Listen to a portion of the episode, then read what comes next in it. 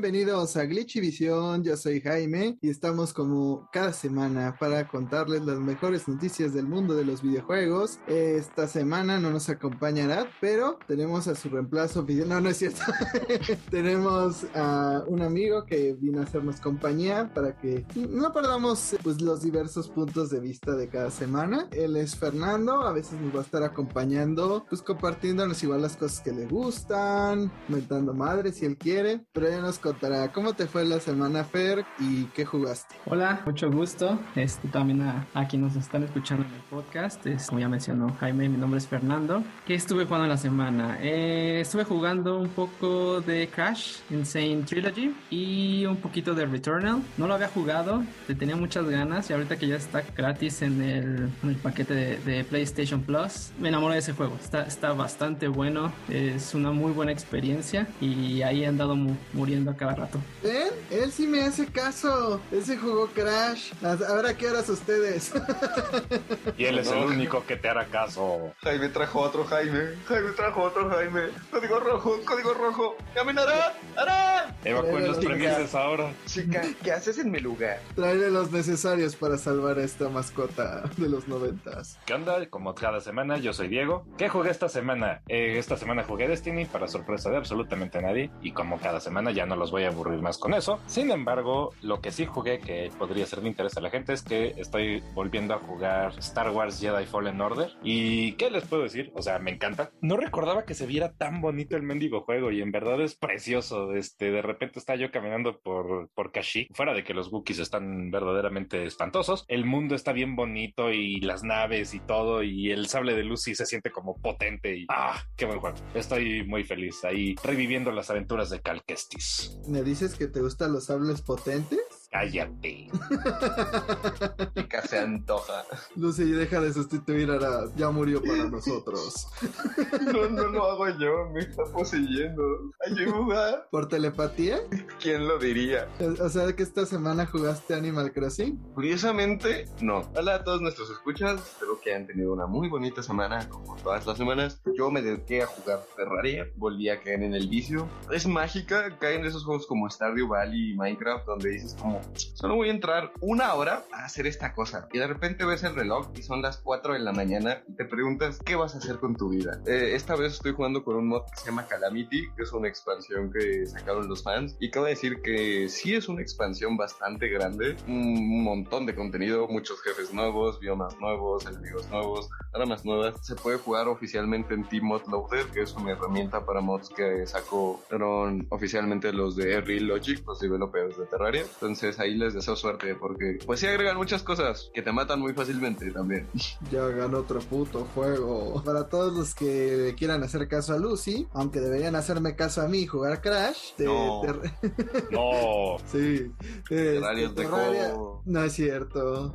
Pero Terraria también está en PlayStation. Creo que está en la colección de juegos de PlayStation Plus. Por ahí lo vi. Y hablando de PlayStation Plus, pues fíjense que esta semana nos dieron la lista de juegos que se unirían al catálogo pues que tendremos cada mes al parecer. O sea, estos no, son como Nintendo Switch, no los van a dar cada vez que se les ocurra para que sean juegos de NES, pero dentro de la lista anunciaron que estará Stray, que ya se había dicho en un Stereo Play, Final Fantasy VII Remake y su expansión Intermission, el juego de los Avengers Wakala y Assassin's Creed Unity y creo que también está Red Flag junto con eh, Saints Row dentro de los clásicos de PSP anunciaron Loco Roco, Midnight Carnival. Y pues son como las cosas notables de lo que se viene a añadir. Pero eh, no sé, Fer, ¿a ti qué te llama la atención de esta lista? ¿Qué te dan ganas de jugar? De hecho, son cuatro de Assassin's Creed, si, si,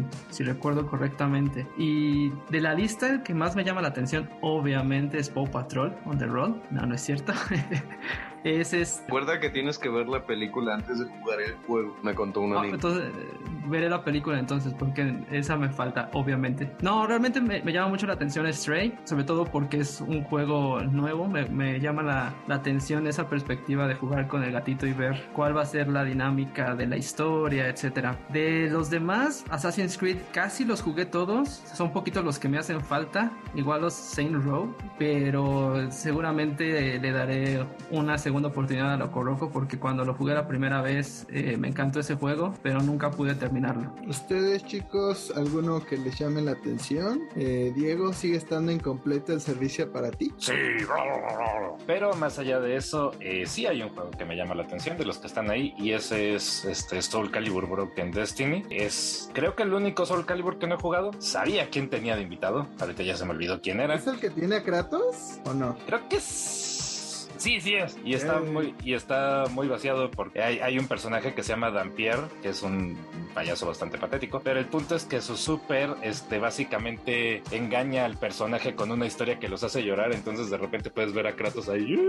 Entonces, como es uno de los pocos Soul Caliburs que me falta por jugar, definitivamente le quiero poner las manos encima. Aunque tengo entendido que es como el rarito en, en esos juegos. Aparte del 5, que el 5 también mucha gente no le gustó. Lucy? Justamente, eh, yo recuerdo ese Soul Calibur porque siempre me pues, según yo, Kratos solo estaba en la versión de Play, pero en la versión de Xbox no había una contraparte de Kratos. Entonces era como Este juego fue exclusivo para PlayStation, para PlayStation Portátil, así que ah, creo que me estoy confundiendo con otro juego, pero si hubo un, juego que tenía Kratos en su versión de Play, su contraparte de Xbox no traía nada en comparación. Entonces era frustrante. 9. Gracias. Ah, sí. Porque se supone que iban a meter a Dante antes Inferno, que no fue exclusiva de Xbox, pero hubiera estado chido, pero tuvieron problemas negociándolo, entonces al final no lo llenaron con nada ese juego. Pero por eso, de los juegos que hay me llama mucho Stray. Me fascinan estos juegos que cambian pues la idea de lo que consideramos un protagonista y cómo eso fuerza el cambio de gameplay, ¿no? O sea, el ser un gato está interesante y cómo van a ser los cosas. ¡Protagonista!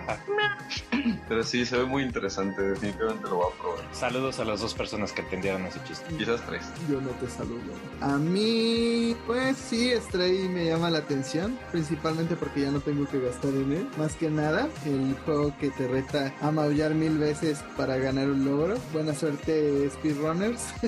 Más allá Tú de te eso. ríes, pero ellos lo van a hacer y te sorprenderás de qué tan rápido lo hagan. No, no me sorprenderé. Siempre que sale un juego, solo estoy esperando la nota de ya lo pasaron usando solo la escoba. Ya lo pasaron con el control de los bongos de GameCube. Ya lo pasaron con la guitarra de Guitar Hero.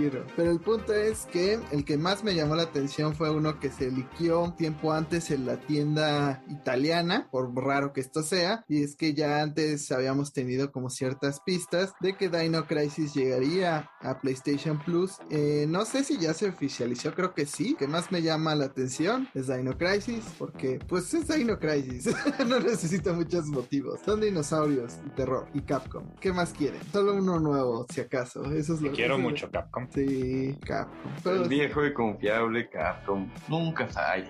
ah, Capcom lo recuerdo bien. Siempre lo detesto. No, no es cierto.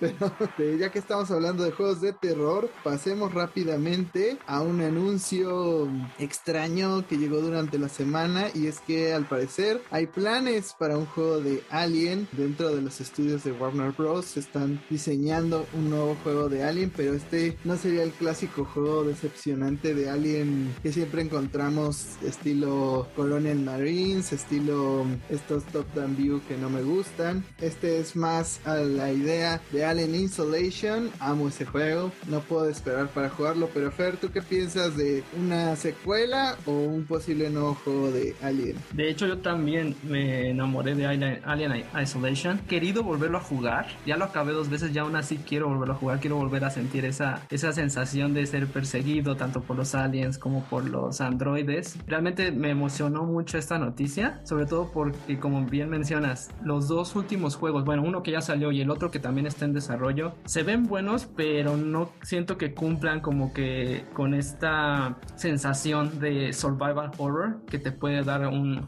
juego como el, de, como el de la saga de Alien. Y si recuerdo bien, se mencionó que posiblemente este juego va a estar entre Alien y la película de Aliens. Que va a estar ubicado en ese, en ese momento del timeline. Mm, entonces a lo mejor podríamos ver pues cómo es que, digo, en parte la película se nos dice, pero pues cómo es que la teniente Ripley llega a este planeta lleno de aliens y empieza la secuela, bueno, una de las secuelas más chingonas de la historia. Pero si te quieres asustar realmente, juégalo en Switch y te asustarás de lo feo que se ve. O débele a Coppel, así te sentirás acechado todo el tiempo. Te lo recomiendo. Hay que recordar la regla de los aliens, que es uno va a ser una powerhouse que te va a aterrar el resto de tus días hasta que te mate. Muchos van a ser débiles y aburridos. Entonces, mientras solo sea uno, todo va a estar bien. Espero que sí se inspiren bastante en Isolation, que estuvo bastante divertido. Y solo puedo decir que detesto con todo mi ser la mecánica de cuando algo te persigue en los videojuegos, porque realmente me genera ansiedad. Y les aplaudo a los developers de juegos de terror que me han forzado a esa mentalidad de que algo está detrás de mí con dos motosierras persiguiéndome mientras se ríe macabramente. Y estúpido doctor Salvador, como te odio. Y viene el remake, Lucy. No quiero asustarte, pero por ahí se está rumorando.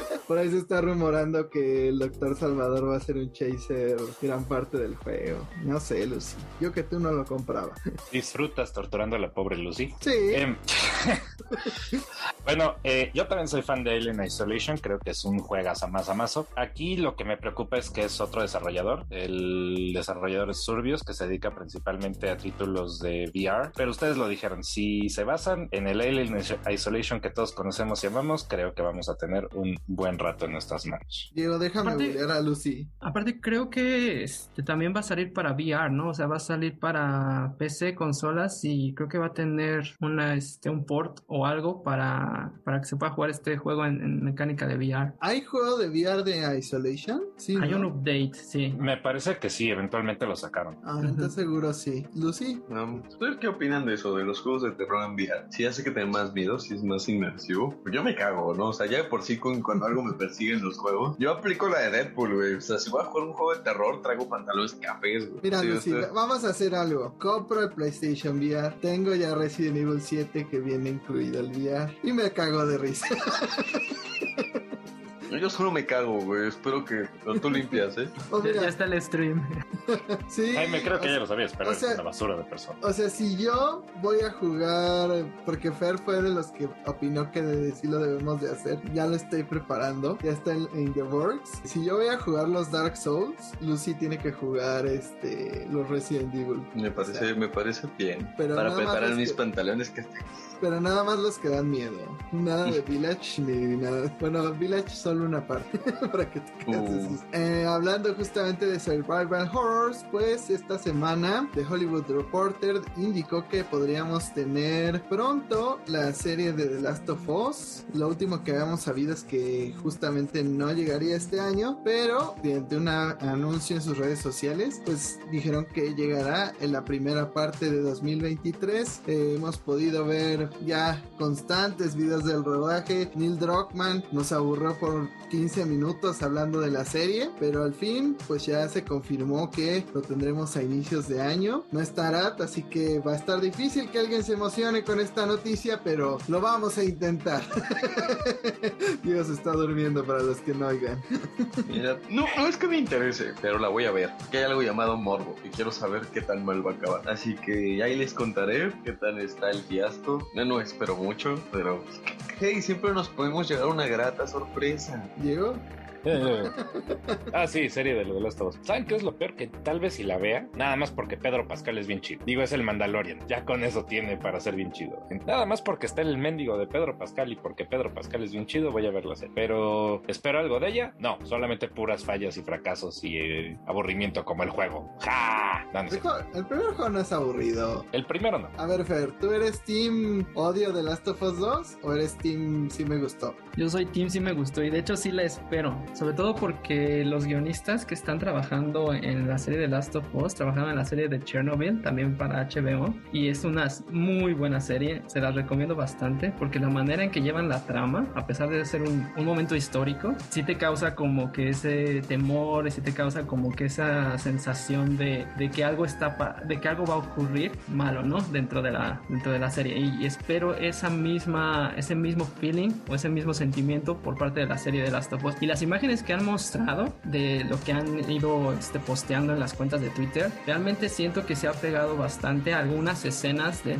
del videojuego, ¿no? De la primera entrega. Y espero que no me decepcionen y que sea un, un buen estreno para el próximo año. No sabía o no me acordaba que le estaban haciendo los que escribieron Chernobyl. No, pues ya con eso sí tengo para entusiasmarme porque yo también soy bien fan de esa serie. Yo creo que es mi serie favorita de todos los tiempos. Ya tengo otra buena razón para ver The Last of Us y ahora sí estoy esperando cosas interesantes. Diego, solo te voy a decir que como 16 doctores te van a meter un sabe por lo que acabas de decir, doctor.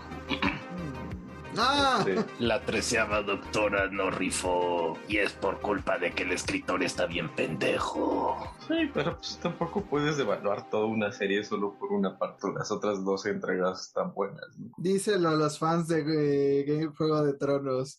Bueno, es que ahí se mamaron, güey. Ahí sí se mamaron, güey. Porque eso fue como de, vamos a agarrar el libro, vamos a ver el final. Ok, esto es lo que esperan los fans. Vamos a hacer todo lo opuesto, güey. Y les va a gustar. ¿Y qué creen? A nadie les gustó. A nadie le gustó. Uy, lo dije como de Canal 5, Juego de Tronos. Sí, sí lo vi, yo estaba emocionado, pero no, realmente me decepcionó bastante el final de Juego de Tronos. Con decirte, yo nunca vi, yo no fui de ver la serie, güey, la primera temporada. Dejé de verla porque la verdad tengo déficit de atención y me cuesta saltarme a ver serie. Pero la última decidí acompañar a mis padres en verla porque ellos estaban muy emocionados también seguido la serie. Y solo fui viendo la decepción de las personas conforme pasaban los capítulos y cómo seguían decepcionando a los más. Y ellos se aferraban como, se pueden redimir en la siguiente hasta que se acabaron los capítulos.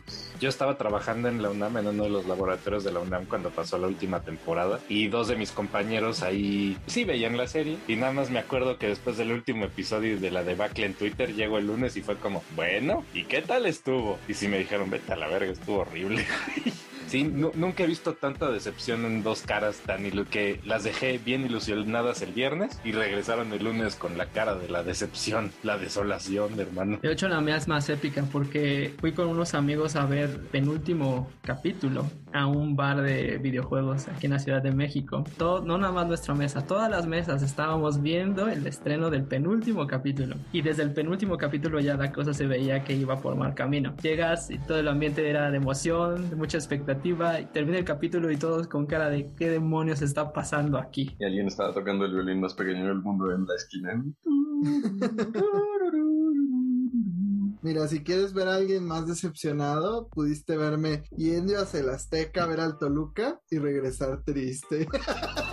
Lo que me preocupa un poco son dos cosas. Una es que pues realmente no hay un buen precedente ante series que han sido adaptaciones de videojuegos. O al menos yo no, no me viene ninguna a la mente. Pueden corregirme ahora. Castlevania. Es animación. Ah, bueno, que estás, estamos hablando de live action. Excelente. Yes. Mm, no. Estuve esperando. Mo- Tampoco es que en además- películas hemos tenido muy buen potencial. Gracias, Mila Jovovich. Puedes ir al carajo con toda tu desnudez. Y te odio por haberte metido con Monster Hunter. Si vas a seguir esperando, yo voy a recomiendo poner- que busques una silla y algo para comer. Voy a Sí. poner Monster Hunter para reírme. No veas sí. la nueva de Resident Evil de Netflix. Arad se fue, pero nos Ay, dejó no. su banquita Resident Evil, así que me puedo sentar a gusto. Pero bueno, regresando al tema, no tenemos un buen precedente de series, ni de películas de adaptaciones de videojuegos. Le veo potencial por los directores que tienen, pero también hay que recordar que cuando son IPs prestadas, pues hay muchos moños que tienes que saber arreglar, porque si no todo el regalo se te cae. Y lo otro que me preocupa que, pues bueno, no es tan malo, pero sería que fuera literalmente Chernobyl en The Last of Us, ¿no? O sea, el mismo tipo de sensación, que sea como si aplica el mismo sentido, pero siento que pueden profundizar. Hay mucha gente que me ha dicho lo mismo de Last of Us, que sí, o sea, está bien que les hagan la serie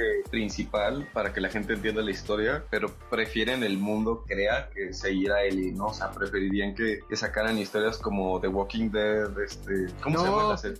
¿Cómo se llama la serie? La serie que sacaron que era de los No. Survivors, historias al azar. No menciones The Walking Dead y The Last of Us en la misma oración. Te lo prohíbo La serie se llamaba Fear the Walking Dead. Gracias, Fear the Walking Dead. Entonces, sí, o sea, mucha gente espera algo parecido donde te muestren más de este mundo, no solo a los protagonistas. Y pues si les va bien, tiene el potencial de, de hacerlo, ¿no? Porque crea todo un universo que pueden, pues, ordeñar como una buena vaca.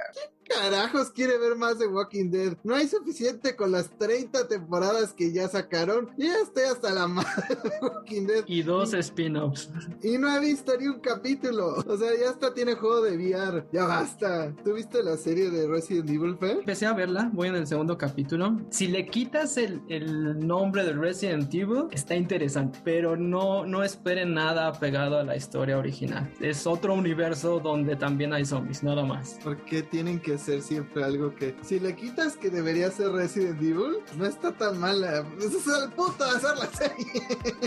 ah, Dios. Bueno, al menos no va a estar tan aburrida como la serie animada. Esa serie sí estuvo muy aburrida. Hablando de juegos aburridos, no, no es cierto. Pero hablando de cosas aburridas, no, no es cierto. Hablando de Assassin's Creed, que a veces es aburrido, si no juegan Valhalla y sus ciento y tantas horas para terminarlo nada más, hay ciertos rumores de que podríamos estar enfrentando lo que sería un nuevo título en la franquicia por su 15 aniversario. No sabía que fuera tan joven la franquicia. Bueno, joven entre comillas. Perdonen al Ruco, él está narrando esta noticia, pero... este, ¿Quieres su cocol, el anciano? Ah, yo me acuerdo cuando los juegos eh, no, no, no sé, no eran de cientos y tantas horas, jugabas el arcade y ya te ibas a la verga. Bueno, Jeremy Penter, conocido como ACG, echó un simple post diciendo que el siguiente juego de Assassin's Creed sería con aztecas, lo cual eh, incrementa potencialmente cualquier anuncio, a por más que sea de Assassin's Creed, pues cualquier cosa que se base en nuestra cultura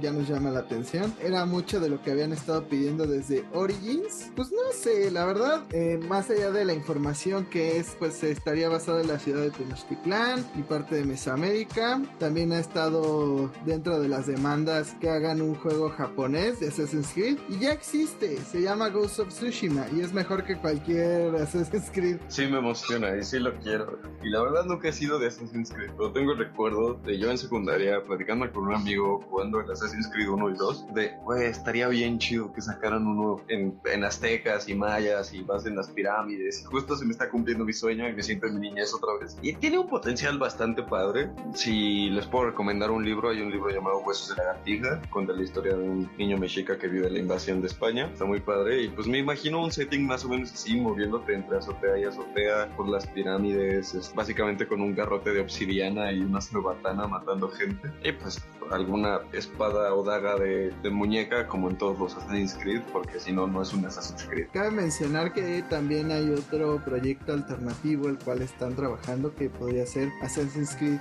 Rift, o sea, hay Assassin's Creed para, para rato. Pues como dijiste, ¿no? Cualquier cosa que leamos que dice que ya tiene, que tiene nuestra cultura, los aztecas, pues ya nos llama la atención, ¿no? Me imagino así a mi super guerrero azteca con su túnica de asesino, espada de obsidiana y su cuchillo y su daga oculta, la madre a los españoles. La, idea me entusiasma, pero pinche Ubisoft, cágala como lo hiciste con Valhalla y voy a ir personalmente a los estudios. Tengo que aclarar que esto es broma para que no nos bajen el podcast de, de cualquier liga. Voy a ir personalmente a las oficinas de Ubisoft y les voy a romper a todos, desarrolladores, escritores, directivos, no me va a importar. Voy a guamear a todos, no importa en qué oficina de Ubisoft sea necesaria la que vaya. No la vayan a cagar, están advertidos. Cualquier comentario y situación que haya sugerido Diego es culpa nada más de él. Glitch Edition se desapega de cualquier comentario. SADSB. No, a- igual a mí también me llama muchísimo la atención el juego, sobre todo como mencionan que esté basado en nuestra cultura. Muy pocos juegos toman nuestra cultura, ya sea azteca o maya, para hacer sus juegos y, y así como también el proyecto Mictlán o el juego indie que salió el año pasado, Aztec Gods, algo así recuerdo. Eh, Sí, realmente Gods. esos juegos,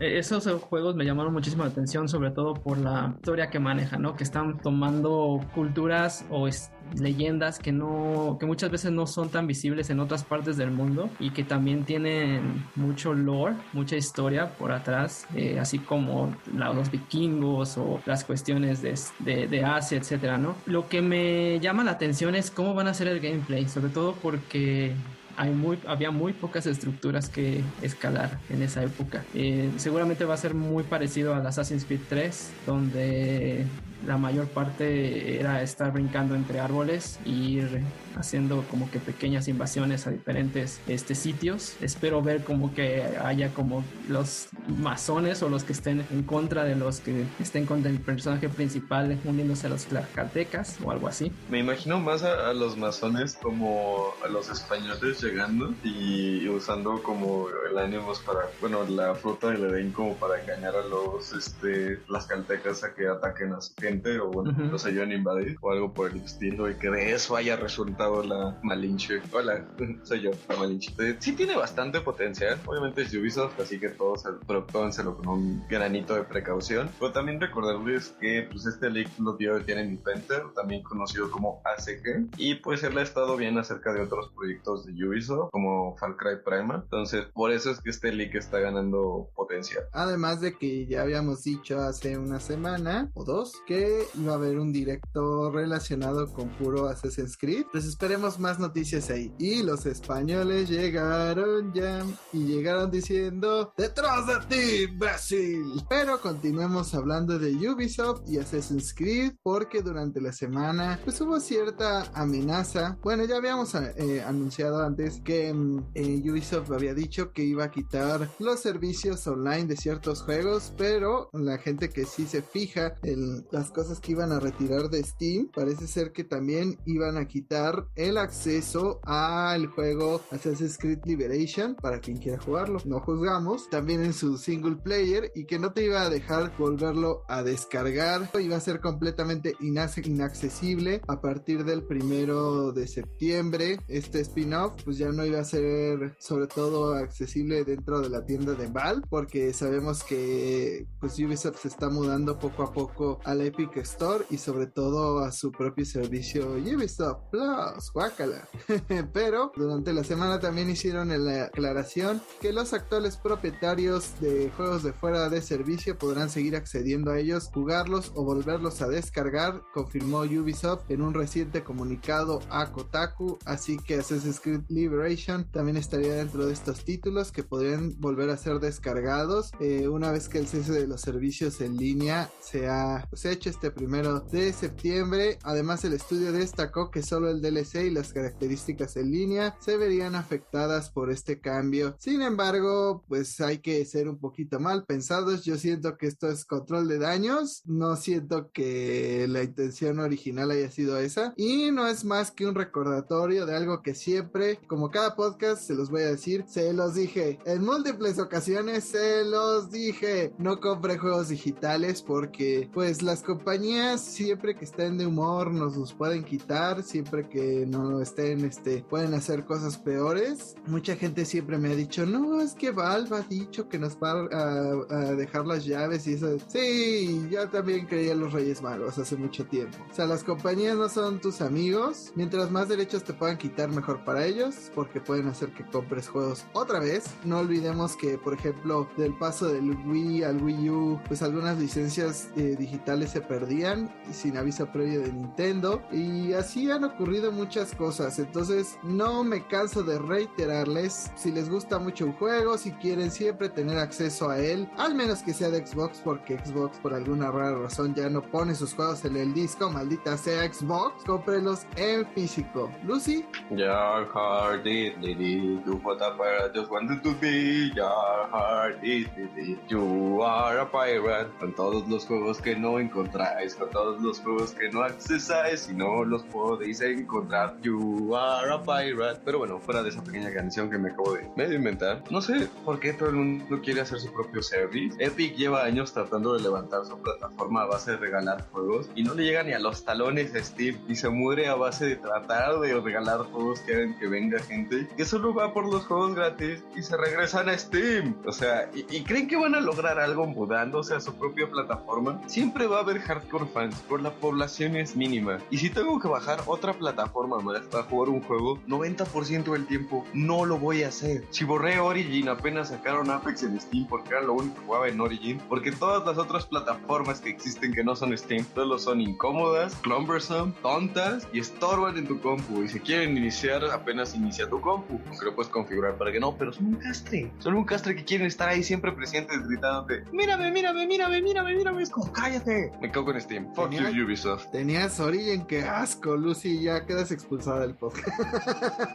no es cierto. Bueno, fue un gusto, chicos. Este, los veo en mi carrera escuelista. Ahí voy a hacer algo visión para cagarles el palo. Sí, eso ya se puso de moda, Diego. Pues es similar a, a los servicios de streaming tipo Netflix, ¿no? Que Netflix estuvo bien chido y pegó bien duro y luego todo el mundo fue como de, ah, pues yo quiero una rebanada del pastel, pero en vez de llevarse una rebanada del pastel, se cagaron en el pastel y básicamente reinventaron la televisión por cable y ahora tenemos 16 mil servicios de streaming de los cuales no me interesa nada. ¿Cuál es la solución? Pues medios 100% legales, ¿no? Como nos gusta decirles aquí en este lindo pod. Habiendo dicho eso, otro buen motivo para no utilizar la estupidez que es Uplay. El servicio de Ubisoft siempre ha sido una total y absoluta basura. Yo en algún momento lo tuve. A lo mejor y todavía lo tengo, no lo puedo constatar porque regalaron Rayman Origins y tenía ganas de jugar ese juego. Nunca lo hice. No sé si sigue ahí. No sé si mi cuenta todavía existe. No, no puedo confirmar ni negar su existencia. Pero sí, el problema es que pues, siendo la plataforma de un mismo estudio, pues a todo mundo le va a valer madres, ¿no? Aunque sean los, los hardcore fans. O sea, va a ser una plataforma en la que va a haber 20 juegos y ya nada más. Es muchísimo más fácil, conveniente y agradable tener Steam, que es, es una plataforma súper bien optimizada y que tiene un montón de utilidades como foros, como el workshop, a Puedes comparación de calificar tus utilizar juegos. puedes calificar tus juegos, les puedes dar reviews y puedes escribir tú tus reviews y en los reviews salen esta persona jugó este juego tal cantidad de horas, ¿no? Entonces, por ejemplo, ahorita en Destiny diría que tengo 600 horas en esa estupidez.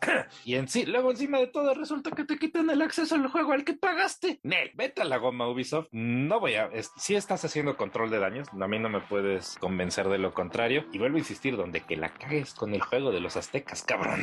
Pero la diferencia de lo que dijiste, Diego, es que a la gente ya no le gusta Netflix y a la gente le sigue gustando Steam. Pero ¿qué ¿Y de culpa de quién es eso? ¿Netflix? A huevo, les vamos a cobrar más por menos contenido y luego encima todos les vamos a meter anuncios. Fuck you. Son una bola de idiotas. ¿Qué gente- ¿Contrataron a todos los cabrones que estaban manejando Blockbuster o qué? Habría gente que diría que pues es malo la idea de que Steam sea el monopolio de distribu- distribución de videojuegos en computadora. Pero es un buen monopolio. Hacen las cosas bien. Le dan un espacio a los indies y a los AAA. A todos les dan descuentos. Es un buen lugar y un buen ecosistema. ¿Y por qué? ¿Por qué tienen que complicarlo todo? Solo oí que todos quieren más dinero. ¿Saben qué es la peor de Netflix? Quitaron Betty la fea. Arad, sal de ese cuerpo, por el amor a Dios. Yo también estoy muy en contra en esa situación de los servicios porque no eres dueño de los juegos y estás a expensas de que ellos decidan eh, cuándo quitarlos o cuándo removerlos. Y ya lo hemos visto en otras situaciones, no es la primera vez que se habla de estos temas, de que catálogos o bibliotecas están a punto de desaparecer porque cierran los servidores, porque obviamente tienen un costo, ¿no? Entonces, realmente el, el- como jugadores, el estar dependiendo de que el servicio esté eh, disponible va a tener un límite, no siempre va a estar ahí, por más que lo prometan. Opino que si realmente te gusta un juego y quieres poderlo jugar en el futuro, en cualquier momento, sin tener que recurrir a cualquiera de estos servicios, adquiérelo en físico. Si realmente nada más lo vas a jugar un, un momento, nada más quieres probarlo, bueno, estos servicios de bajo costo te, te dan la oportunidad de hacerlo. Son ciertas ventajas las que tienen que comprar en digital y que pues te toma menos espacio físicamente porque no todos tenemos un lugar donde poner chingos de juegos, ¿no? Pero El es que también también una tarjeta llega- madre para guardar tantos juegos. Sí. Porque la de mi Play 5 ya se llenó. Y cuesta Ah, mucho sí, la dinero. diferencia es que la diferencia es que un Play 5, pues una memoria como cuánto te cuesta, ¿no? 3000 varos. Mientras que como un tera de memoria en computadora pues, te vale como 400 pesos, perdón. Pero pues, sí, sigue con tus consolas, este es Ah, sí, súper ¿cuánto más económico que una computadora? Nada más dime cuánto 16 te mil, costó. 16 mil, ¿cuánto debiste de tu ¿Cuál es tu Play? Tarjeta gráfica, perdón? Integrada y mejor que la tuya. No es mejor que la de Play 5, Lucy. No mientas. No es tuya porque no lo has acabado de pagar. Un mes, Lucy. Un mes y serás mi perra. Pues cuando pases ese mes vienes a hablar conmigo. Porque seguro te vas a endeudar con otra cosa.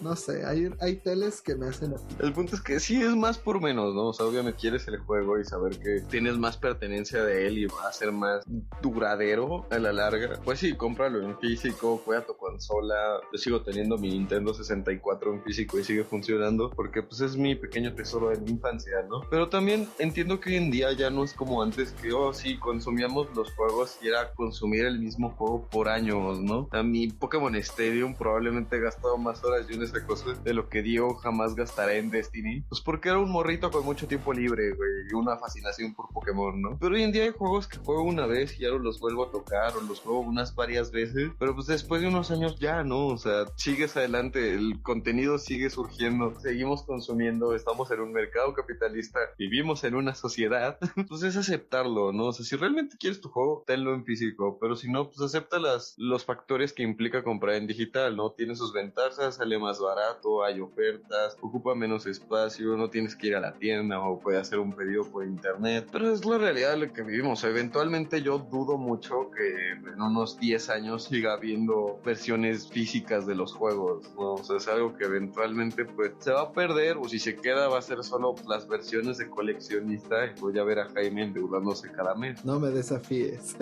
Y ni esas, porque Nunca te de desafíes, sé que es una realidad. Ajá, como dice Fer, las versiones de coleccionista ya son las que no traen el juego. Eh, se van a invertir los papeles, las versiones de coleccionista después van a ser las únicas que traigan versión física. Sí, por cierto, no compre la versión de coleccionista de God of War en eBay. Está muy cara. Es todo lo que les voy a decir. Pero, No compren en eBay. pero siempre pueden volver a empezar Resident Evil 4. Ese siempre es un juego que siempre puede uno volver. Y no importa la consola en la que, en la que estés jugando, siempre va a estar disponible. Ahí está, o sea, ¿cuántas, cuántas versiones físicas de Resident Evil 4 tienes? eh?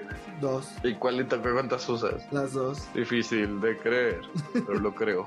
Las dos porque la de Play 4 se perdió en el espacio y la de la de GameCube siempre la tengo cerquita y aparte es la clásica, aunque no tiene el modo de Separate Ways con ella, entonces ya sacrificios se tuvieron que hacer. ¿Y lo vas a volver a comprar? Obviamente, ¿para qué van a hacer un remake si no es para que lo vuelva a jugar una vez más, pero un poquito diferente? Como cierto remake súper necesario del cual vamos a hablar justo ahora porque ya llegó a Gold, así es, lo que más habían estado esperando para este año, The Last of Us Remake ya será parte de nuestras vidas. Algunos haters por ahí todavía osaban decir que se iba a atrasar este juego y es como de, no mames, es un remake, no lo van a retrasar. Pero también llegamos a los otros extremos donde hay gente que le gusta pues hablar sus propios pedos. Parte de esas personas es Robert Morrison, quien también trabajó en God of War, Resident Evil 7 e Injustice 2 y osó decir que en The Last of Us Part 1 es el proyecto más meticulosamente construido y elaborado que ha visto y del que ha formado parte en toda su carrera. Eso fue un tweet que fue descubierto por parte de Eurogamer y pues nada, también habló de que obviamente no es un cash grab, yo lo debatiría, sobre todo si está a 70 dólares. Gracias Sony por el sablazo. ¿Qué opinan ustedes amiguitos? Pues mira, puedo pensar dos cosas. ¿Qué tan pinche engreído y qué tan metida tiene que estar tu cabeza en tu culo para estar respirando tus gases tan duro como para que te jactes así de un remake, ¿no? O sea, es como escupirle a la cara a los developers originales del juego. Se mataron pensando cómo chingados iba a ser la historia, cómo iban a ser los personajes, diseñando el mundo, los conceptos, las ideas, todo el maldito potencial del juego. Decir, ah, pero nosotros hicimos esta obra maestra.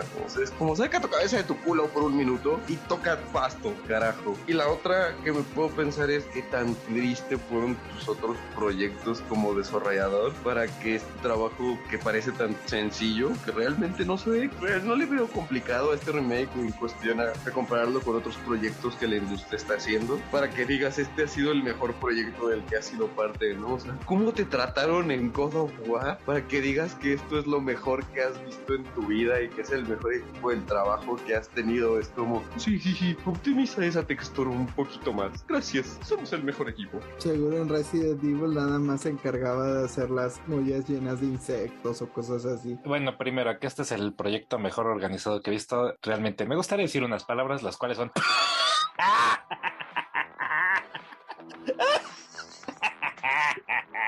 Eh, no, es un remake, para de mamar. Y precisamente porque es un remake, se me hace patético que este, digas que esto es lo mejor que en lo que trabajaste. Pero no solamente se me hace patético, sino que básicamente me confirmas que The Last of Us 2 fue una basura. Desde su planeación, su organización y su salida. Porque si estás diciendo que el remake de lunes es lo mejor que has hecho, es que el segundo juego no sirvió para nada. Pero nos participó en el 2. Me vale madre.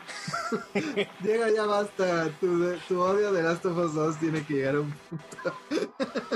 No, mi odio no conoce límites. Soy como los linternas rojas. Entre más emputado, más poderoso me vuelvo. Oh, Dios. Para las cinco personas que entendieron eso, gracias. Bueno, ustedes saben que tengo cierto ni- nivel de animosidad en contra de la saga de The Last of Us. No los considero grandes juegos, los considero grandes historias, por lo menos el 1. El 1 es una gran historia, pero nunca he creído que sean grandes juegos. Y ustedes saben que yo tengo problemas con el 2, que no me gustó para nada, nada de nada, y que creo que el remake es innecesario. Es un remake, decir que es lo mejor que has planeado, como dice Lucy, no es así como de optimízame esa textura. Jo, jo, jo, sí, es excelente proyecto. Eh, Y entiendo que, que el aspecto visual a ratos pesa mucho, ¿no? O sea, hay juegos que pesan un chingo y es básicamente por texturas. Pero no mames, estás reutilizando assets, los estás moviendo un poco y no estás volviendo a escribir nada. Así que, por el amor a Dios, bájate de tu tren o saca la cabeza del lodo. Yo creo que la clave está en lo que dijo Diego, que no ni siquiera van a cambiar la historia ni, ni hay un cambio como tan clave para que digamos, ah, sí vale la pena, pero todo que ya me di cuenta que todos estamos de acuerdo que este es un estúpido.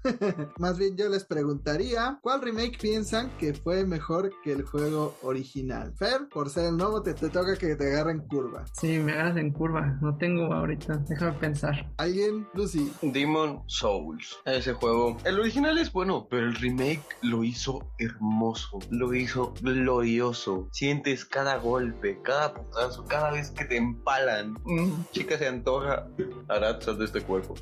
Fer, por favor, quita esa imagen de nuestra mente rápida.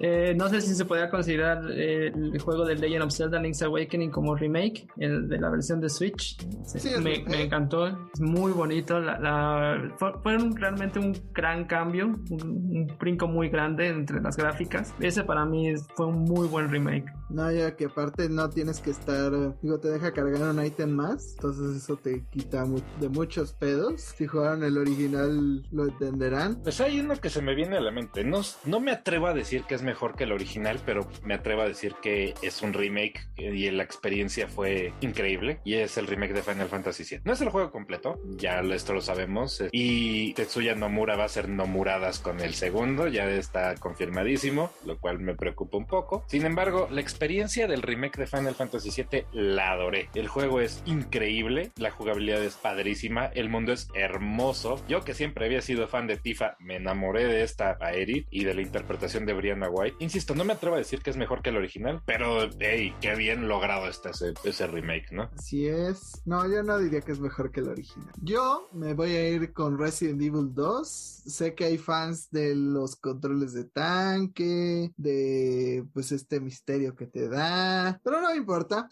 Para mí siempre se jugará mejor mientras tenga esta jugabilidad over the shoulder y pues tiene mucho más contenido, las gráficas son hermosas, la historia como que es más, tiene más sentido de cierta forma. Me gustó el final que le añaden una vez que terminas ambas historias, así que sí, yo considero que es mejor, aunque me van a quemar la casa en los comentarios, pero alguien que ¿Qué también le va tan duro es ser fan de Resident Evil? Qué difícil. ¿Cómo duele? Como duele. El 28 de, de octubre voy a estar muy ocupado, fíjense. Pero ya que estamos hablando del 28 de octubre, pues ya vamos con la noticia fuerte de la semana. Ya saben de qué estoy hablando. Nintendo decidió darnos un putazo así en la mañana, de esos que duelen pero te gustan, porque se anunció al fin la fecha de lanzamiento de Bayonetta 3, esta secuela que se había anunciado desde el 2017, puta madre Platinum, pero pues tómate tu tiempo, ya, ya, digo no sé, todavía tengo mis dudas del juego, si ustedes pueden apreciar el trailer, pues verán que más o menos mi opinión va por el lado de que no se siente muy Bayonetta en ciertas partes, a veces sentía como que estábamos en ambientes de Astral Chain, a veces me sentí en un juego totalmente diferente, creo que la segunda canción que escogen en el, en el trailer que tiene como voz es, es una canción tipo anime, tipo Fire Emblem, no entendí. En el trailer vimos el regreso de Rodan, obviamente el regreso de Enzo y el regreso de varios personajes como está Jan y otros más que pues, son claves de la franquicia, pero sobre todo al fin descubrimos la identidad de esta bruja que solo habíamos visto su espalda, de hecho muchos decían que eran hombres, creo que ella también dije que era hombre eh, la primera vez que vi el trailer y pues parece ser que esta nueva llamada Violet va a ser una especie de aprendiz de Umbra Witch, la cual utiliza una espada y puede usar a Cheshire, que es este como gato eh, famoso en la franquicia de Bayonetta. Parece ser que eh, este juego eh, será como Bayonetta en el multiverso de la locura porque tendrás que recorrer varios mundos donde pues de por sí vimos otra Bayonetta que está protegiendo un mundo de estas criaturas que son creadas por el hombre porque al parecer esta vez la amenaza viene por parte de la ciencia. Y pues nada vimos muchísimas cosas. Vimos una referencia muy chida a Devil May Cry cuando vimos la arañita y cómo le hablaba a Bayonetta. Es idéntica a esa parte de Devil May Cry 1 de lo poco que jugué de Devil May Cry 1 eh, porque pues nunca acabo mis juegos pero ese pedacito sí lo jugué. Yo estoy encantado con el juego sinceramente lo único que me duele es que solo está en Switch porque pues todavía se ve medio uno fuck you Jaime y métete tus gráficas de Play por el culo dos amo el juego con todo mi ser. Cada detalle que vi, los personajes que regresan me emocionó mucho. Rodan me fascina. Jean también. El periodista cuyo nombre siempre olvido es Enzo o Enzo es el gordito que era su, o su eh, compañero. Otro. Enzo es el gordo italiano que parece de una película de comedia. Sí. El periodista cuyo nombre me escapa es Luca. Gracias. Siempre se me hizo muy simpático. Y la verdad sí me emociona muchísimo. Los nuevos personajes me, me emocionan. Se ven interesantes. Pero aparentemente este gato monstruo parece estar como también relacionado con la parte de la ciencia que es la amenaza, entonces me pregunto cómo va a jugar eso en la historia. Yo solo vi que es una especie de Virgil en Bayonetta y ojalá. Diego. Eso exactamente, es Virgil en Bayonetta, ya con eso estoy vendido. I'm good. Bueno, yo expresé hace unos cuantos meses cuando estaba jugando Bayonetta que me encantan los juegos de Bayonetta a pesar de que prefiero Devil May Cry. Me da mucho gusto ver el regreso de Bayonetta. Definitivamente fue mucho que ver bueno, hay demasiado que absorber en este tráiler, o sea, aparte de la fecha de lanzamiento, pues nos están presentando a Violet y hay otra bayoneta y los enemigos son monstruos creados por la ciencia y están todos los personajes que queremos y amamos, eh, araña y, aparentemente puedes controlar demonios de vez en cuando y también a Madame Butterfly. ¿Qué está pasando? Es, eh, it, it, was too much shit, o sea, sí fue como, tuve sobrecarga sensorial porque sí fue como, wow, muchas cosas están pasando al mismo tiempo y estoy entusiasmado, no puedo esperar a comprarlo, definitivamente voy a comprar Bayonetta 3 y lo voy a jugar y lo voy a rejugar y voy a hacer mi mejor esfuerzo para sacar buenas calificaciones en los escenarios, aunque generalmente no me sale. Y en la eh, escuela también. Ya terminé la escuela, Lucía. Me tardé mucho tiempo, pero ya lo hice. Y déjame decirte que mis últimas calificaciones fueron muy, muy buenas. Quiere decir que Rodán cuando acabaste la escuela te dijo, excellent. Sí, Rodán me, regaló una pistola que tengo por ahí atrás, que es la que voy a usar para los güeyes de Ubisoft Signal. Ya, suficiente del chiste con... Bueno, es, estado entusiasmado desde que anunciaron el maldito juego, sigo entusiasmado ahorita. Me encanta el nuevo look de Bayonetta que se parece a Cereza, spoilers, supongo. El primero y el segundo juego me gustaron muchísimo. Quisiera estar igual de hypeado como Diego y Lucy sobre esta nueva entrega. Siento que tanto tiempo lo hemos esperado que una parte de mí murió del amor que tenía hacia Bayonetta, pero definitivamente yo creo que ya cercana a la fecha y vendo reviews posiblemente lo, lo adquiera. Te voy a decir la cruda realidad y es que es cuando en cuanto toques ese juego vas a recordar ese primer amor que sentiste por Bayonetta. Sí, sí lo creo. Vas a ver decir, ay, ojalá se viera mejor. Marte tus gráficas de play por el culo, Jaime. Tan profundo hasta que sientas que eres Kermit la rana, porque vas a parecer Mope. Ojalá mi Switch no estuviera incendiado. Sí, lo que va a decir es, ojalá hubieran sacado un nuevo Switch que no se queme con, corriendo esta madre. Mira, Lucy, seamos honestos. ¿Tú sientes que tu Switch no se va a expandir del calor cuando esta madre sale? Se expanderá lo que sea necesario para poder jugar lo que quiera jugar. Hasta que muera. Será una muerte vikinga. Ya de por sí lo torturaste al pobrecito con este Monster Hunter Rise y ni has jugado Sunbreak. No recuerdas que soy pobre, güey. Güey, eres pobre porque quieres. Quiérete, güey, no. Deja de juntarte con los de la revista financiera, te han hecho daño. Eddie, Con los del financiero sí no me junto, la verdad. dices. No, Nel. Porque no le alcanza para juntarse con ellos. No, pues a ellos, a ellos tampoco les alcanza para nada. A ningún periodista nos alcanza para nada. Es que como vi a Lucy dije, ah, estamos en un podcast de blancos de JP Martínez, entonces por eso dije eso. Yo sí quiero jugar Bayonetta, me gustaría que se viera mejor, pero pues ya que. Otra cosa que se nos olvidó destacar es que pues Bayonetta se va a fusionar de alguna especie, de alguna forma con sus demonios para hacer esta especie de kaijus gigantes. Aparte de todo, se anunció que habrá un modo censura para aquellos que lo quieran jugar en su sala sin que tengan respuestas pues cuestionables de su familia, ¿no? Débiles. Lucy, quiero que juegues bayoneta en tu sala. A ver Ah. qué te dicen tus papás. Lo voy a streamear en Twitch con mis papás a mis lados para que vean que la gente solo es débil. Y no, no me voy a vestir de bayoneta tampoco. Nel. Hay límites a la cantidad de, de, de depravaciones que puedo hacer en frente de mis padres al mismo tiempo. Do it. Do it, Lucy, do it. Si quieren cooperar para este stream y esos cosplays, manden 339 al siguiente número que aparecerá en pantalla. Editor, ya sabes qué hacer. Solo si bailas como el tipo que entrevistó a Luis Suárez. Si no, no vale. Ay, mira, ¿qué te haces si tú ni vas a donar dinero? Yo estoy a punto de donar, pero me- necesito la promesa de ese baile. Bueno, continuemos con los anuncios antes de que Lucy baile el Waka. Samina, mina, muy tarde, porque esto es África. Samina, mina. Dios. Tú iniciaste Porque esto. Ya estoy de sim. Otro de los anuncios es que Bayonetta 3 tendrá una edición coleccionista, la cual incluirá como tres diagramas, incluyendo los tres, las tres portadas de los juegos y un libro de arte. Este no va a ser exclusivo de la tienda de Nintendo como el de Xenoblade Chronicles 3, así que no tienen que ir como puercos atorados así a comprarla y a matarse por ella. Y Pero también- lo harán. Pero lo harán de todas formas y seguramente estará en eBay como la edición coleccionista de God of War. También no tendrán que amontonarse por el primer juego de Bayonetta porque Nintendo dijo que lo relanzaría de- en formato físico, muy importante, por 30 dólares para aquellos que en Switch lo quieran tener y no lo hayan podido comprar. Yo les recomiendo la versión de Play 4 que también está en 4K y es así, se ve bien. Voy a pecar a Lucy con lo de las gráficas hasta que se muera. Voy a meterte las gráficas de Play tan profundo en el culo que quien las logre sacar se llamará el nuevo Rey Arturo. ¿Cómo le hacía Kirby? No, después de Chewbacca.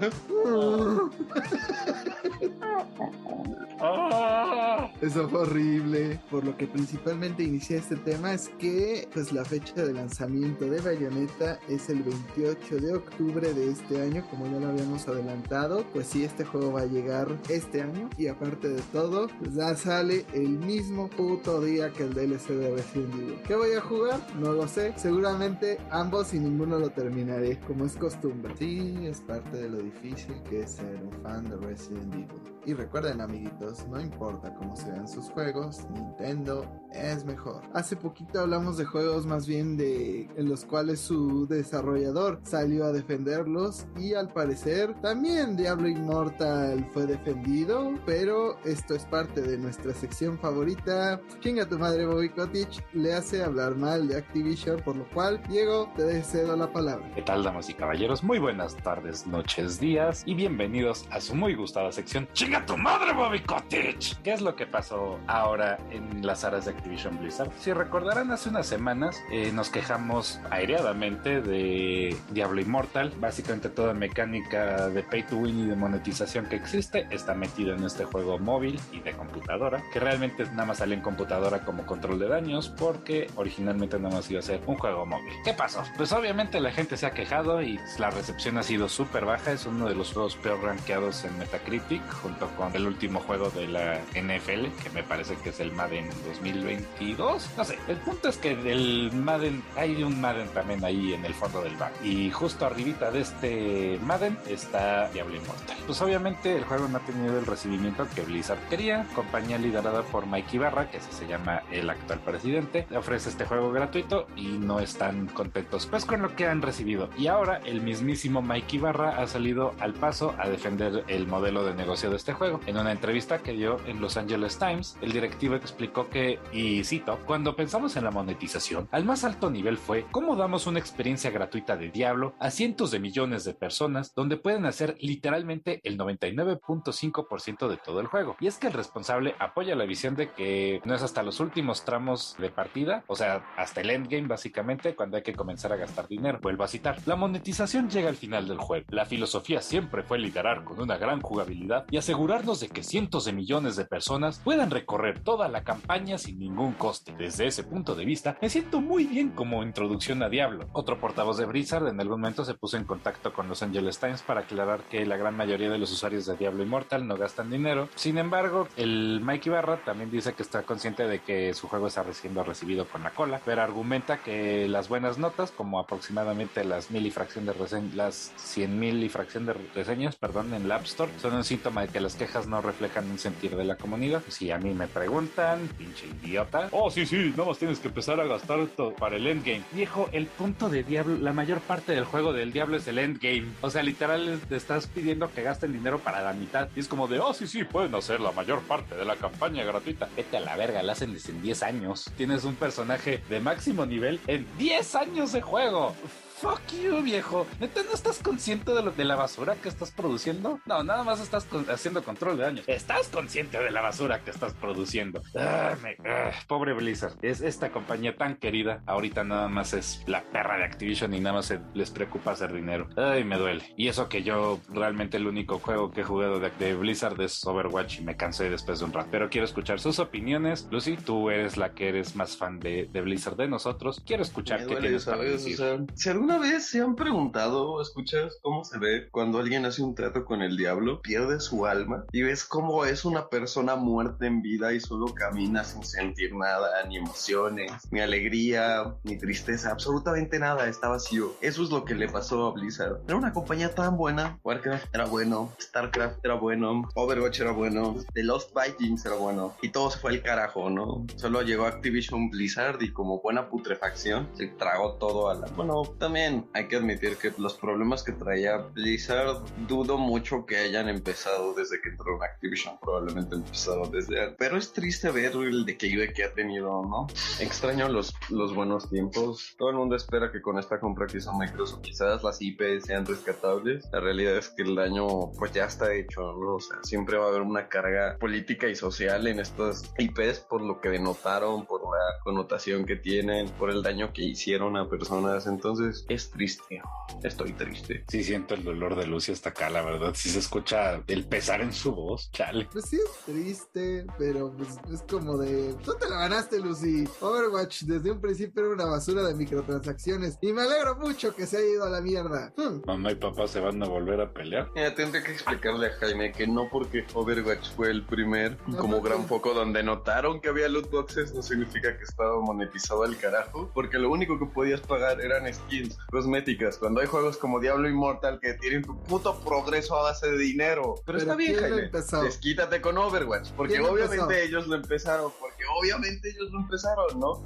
porque fue el juego más popular donde encontraron loot boxes. Obviamente no empezó ahí, güey. Pues fue el más popular, el que lo hizo aceptable, porque antes la gente la rechazaba. Y ahora la gente se gasta como 200 pesos en una skin de Pushin. Así es, Arad. Hasta los Estados Unidos te estoy criticando. Claro, fue hasta Overwatch y no se dieron cuenta de gente como muchos papás de muchas personas en este planeta gastaban su dinero en cosas como Farmville por una cosita que se veía mejor o como en el pinche jueguito de restaurantes de Facebook que también todos mamaban. Esto lleva años, Jaime, o sea, el sistema de monetizaciones es tanto puedo joder a mi cliente sin que se dé cuenta. Pero Overwatch contribuyó, o sea, es como de, ah, sí, yo también le disparé a la vaca, digo, no le agarré la pata, pero no pasa nada. o sea, no, definitivamente defiendas Overwatch, Lucy. Simplemente no. Lo que sí hizo Overwatch, y lo, hay que admitirlo, es que popularizó las loot boxes. O sea, no es el primero que hace este monetización predatoria y hay juegos que la hacen muchísimo peor, pero finalmente el juego que las, las volvió populares y que uh, fue un periodo muy negro en la historia de los videojuegos en el que nada más había loot boxes fue por Overwatch, porque Overwatch hizo una cantidad estúpida de lana, pero de que el juego era muy bueno, el juego era muy bueno. El problema es que Blizzard no tiene idea de cómo carajos balancear un juego PvP y salieron cosas como Brigitte y como Hammond del Breaking Ball y, y Orisa y demás madres que empezaron a romper el juego que Blizzard no tenía idea de cómo balancearlo. Y es el me hace- problema, que con qué cara vienen a, a defenderlo, ¿no? Porque ya han sido expuestos hasta por streamers, demostrando la gran diferencia de cuando es cuando pagas y cuando nada más estás sin pagar y la cantidad de horas que tendrías que estarle dedicando al juego para poder llegar a ese nivel. Realmente es decirles, ya sabemos que estás en las microtransacciones y ya has demostrado que no lo quieres dejar, pero ten tantita dignidad y no defiendas. O sea, acepta que estás haciendo esas cosas solamente por ganar dinero y no por brindar un juego o un servicio a tus fans. Es como si Jared Leto quisiera decir que hizo Morbius por otra razón que no sea ganar dinero, Por el arte. porque es un actor del método. que el guion fue una maravilla. Por el Morbin. O sea, ni los memes salvaron esa madre, ni volverla a poner. La volvieron a poner por los memes, os me han mentado favor. Qué horror. Sony, deja de hacer películas que no sean de Venom, por favor. Hasta las de Venom, hazles un mejor guion, por el amor a Dios. Y eso te lo dice alguien que disfrutó las películas de Venom. Nah, la dos está mala, la verdad. Pero algo que sí viene exclusivamente a vaciar tus bolsillos es Kirby Dreams Buffet, un juego de carreras arcade multijugador que salió para el- este verano en Switch. De estos anuncios otra vez mañaneros de Nintendo, donde de la nada pues soltaron un trailer y dijeron ahí está Gozen. Y pues sí, el juego favorito de Lucy porque este juego se trata exclusivamente de hacer a tu Kirby más obeso que los demás y avanzar por un pastel gigante porque al parecer la trama es tan compleja como llegó una varita mágica y encogió a Kirby y Kirby en lugar de preocuparse dijo ahora el pastel es más grande y empezó a comer pues es una especie de multiplayer donde jugarás con otros quad con otros tres Kirby's Em, salen las Master Hands que es algo bastante chido y pues nada Nintendo no nos dijo ni si se da free to play si se va a correr de la verga el internet como suele pasar no nos dijeron prácticamente ¿Acaso lo dudas? El internet, por supuesto que se va a correr de la verga. y solo dieron la fecha de verano Lucy ¿tú qué opinas? ¡Lo amo! Está todo gordito, todo pachón. Míralo, todo gordito y todo pachón. ¡Lo adoro! Pero de, de adorar esta cosa, no, sé qué demonios con este juego se ve entretenido. No sé si va a ser free to play o vaya a ser como estos jueguitos de Kirby que, que son como minijuegos que valen como 5 dólares normalmente. No me importa, yo lo voy a comprar y voy a hacer un Kirby todo gordito, todo pachón. Yo tengo esperanzas y les voy a decir por qué. Porque este juego me recuerda a Kirby Air Ride. Tiene ciertos como aires de Kirby Air Ride y Kirby Air Ride era una maravilla de juego, súper infravalorada. No sé, yo lo vi fue como, oh, juego de carreras de un Kirby pachoncito. Sí, no, yo, yo le quiero entrar a eso. Yo quiero jugar eso. Espero que no cueste mucho. No sé, pues dijiste, no, no, no nos dieron mucha información aparte del gameplay, pero mi interés está... Estoy interesado, pues, chingada madre. Yo esperaría que el juego fuera free to play y o que al menos tuviera contenido constante. Por lo que se ve, se ve muy interesante el juego, igual se ve muy lindo, pero siento que si inicia de entrada con solamente una o dos pistas o dos temáticas, el juego no, no tendrá mucha vida. Ya lo hemos visto con muchos juegos que quieren repetir éxitos de otros, como en este caso Fall Guys. Lo bueno es que Nintendo tiene muchas licencias, muchas franquicias de first party como para poder explotar otros skins, otros personajes, etcétera. Entonces sería padre ver a un, Kirby disfrazado de Samus, todo gordito, o de Link. Todo gordito y todo pachón. Pero sí, punto número uno. Recordatorio 345 de que no había motivo para ir tan fucking hard en la música de Kirby Air Ride. Y con a quien quiera le invito a volverle a escuchar porque es una maldita joya musical. La segunda cosa es que ya hemos visto antes varios de estos jueguitos de Kirby como separados de un juego grande. Como estuvo este como de peleas en el 3DS, si mal no recuerdo. Pues ha habido varios, es el que me viene a la mente en este momento. Pero sí, Kirby es capaz de, de cargar cualquier tipo de juego en su espalda y llevarlo a ventas estúpidamente altas. Lo que yo imagino es que pues, salga con un precio barato, como les dije, para el juego, no sea excesivo en contenido, pero alto en jugabilidad. Que probablemente lo agreguen al servicio de Game Pass, como son Tetris 99 y esas cosas, que si tienes este servicio, pues quizás y venga con él, ¿no? No sé por qué tengo ese presentimiento. Y pues aprovechando que Jaime Sea nos acaba de caer y hablando de cosas que caen, Fall Guys ha mostrado su colaboración con Pushing. Así es, este gatito famoso de los pues chats de Facebook, si mal no recuerdo, pues llegará como un skin a Fall Guys, lo cual deja mucho que pensar, ¿no? Porque ese tipo de cosas dan pauta que entren, pues más que ciertas franquicias, pues hasta memes, ¿no? puede abrir la posibilidad. ¿Qué skin les gustaría ver que llegara a Fall Guys? Recordemos que hace poco llegó el del, Chapulín Colorado y ya me tocó verlo dentro del juego. Está muy bonito. Creo que es el único que he visto que va con algo en la mano, va con su martillito de chipote chillón. Pues mira, te puedo decir que ¡Kawaii! O sea, lo vi y sí fue como, ok, esto está tierno. No tiene el más mínimo sentido, pero está tierno. Y pues no sé, o sea, le tengo cierto nivel de aprecio a Pushin, supongo, porque, insisto, kawaii, está muy tierno. ¿Qué me gustaría ver? Pushin es la onda. Yes, estoy de acuerdo. ¿Qué me gustaría ver? No estoy muy seguro. Fíjate que me gustaría ver un disfraz de Dante o de Virgil. No es ningún tipo de secreto lo fan que soy de Devil May Cry. Ya los disfrazaron de Ezio Auditore, da Firenze. Ya los disfrazaron del Master Chief, a los mendigos frijolitos. Pues ya también de una vez a Dante y a Virgil. Digo, ya si en esas estamos. Yo también soy muy fan de Pushin y me gustó mucho, aunque casi no juego Fall Guys. Pero si estamos pidiendo, estaría súper kawaii ver un traje de Pushin con la skin de un xenomorfo. Yo, lamentablemente, sufro cada día que no tengo la skin de Pushin.